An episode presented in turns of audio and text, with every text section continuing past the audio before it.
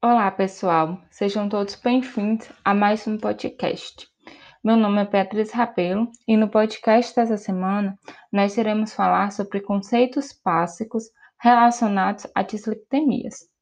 No Brasil, não existem dados epidemiológicos nacionais referentes à prevalência desse agravo, mas estudos têm observado uma elevada prevalência de dislipidemia em crianças e adolescentes em alguns locais do país. A dislipidemia é um aumento de lipídios, que são uma classe de compostos que são solúveis em solventes orgânicos, mas são praticamente insolúveis em água e que contêm ligações carbono-nitrogênio não polares, transportados por lipoproteínas, que são partículas esféricas compostas por lipídios não polares neutros, como triglicerídeos e ésteres de colesterol em seu núcleo, e mais lipídios anfipáticos polares, como por exemplo fosfolipídios e colesterol livre, na sua superfície.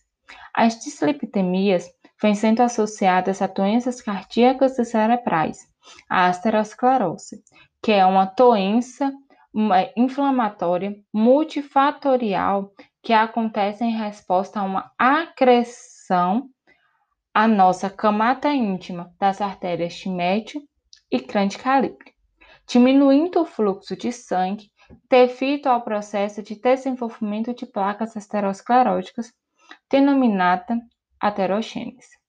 Agora vamos entender um pouco mais sobre as lipoproteínas.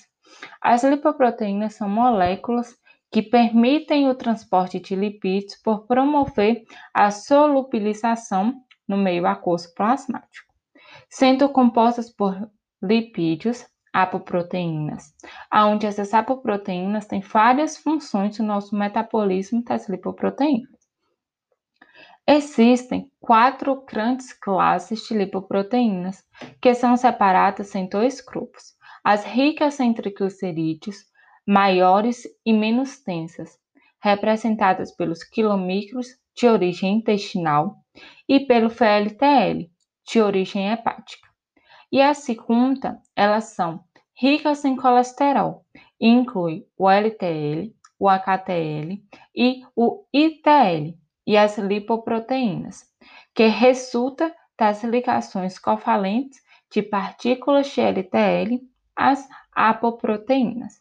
A função fisiológica da lipoproteína ainda não é conhecida, mas em estudos né, mecanísticos é observado que ela tem sido associada a uma progressão da placa aterosclerótica. Obrigada por escutar mais um podcast e até o próximo episódio.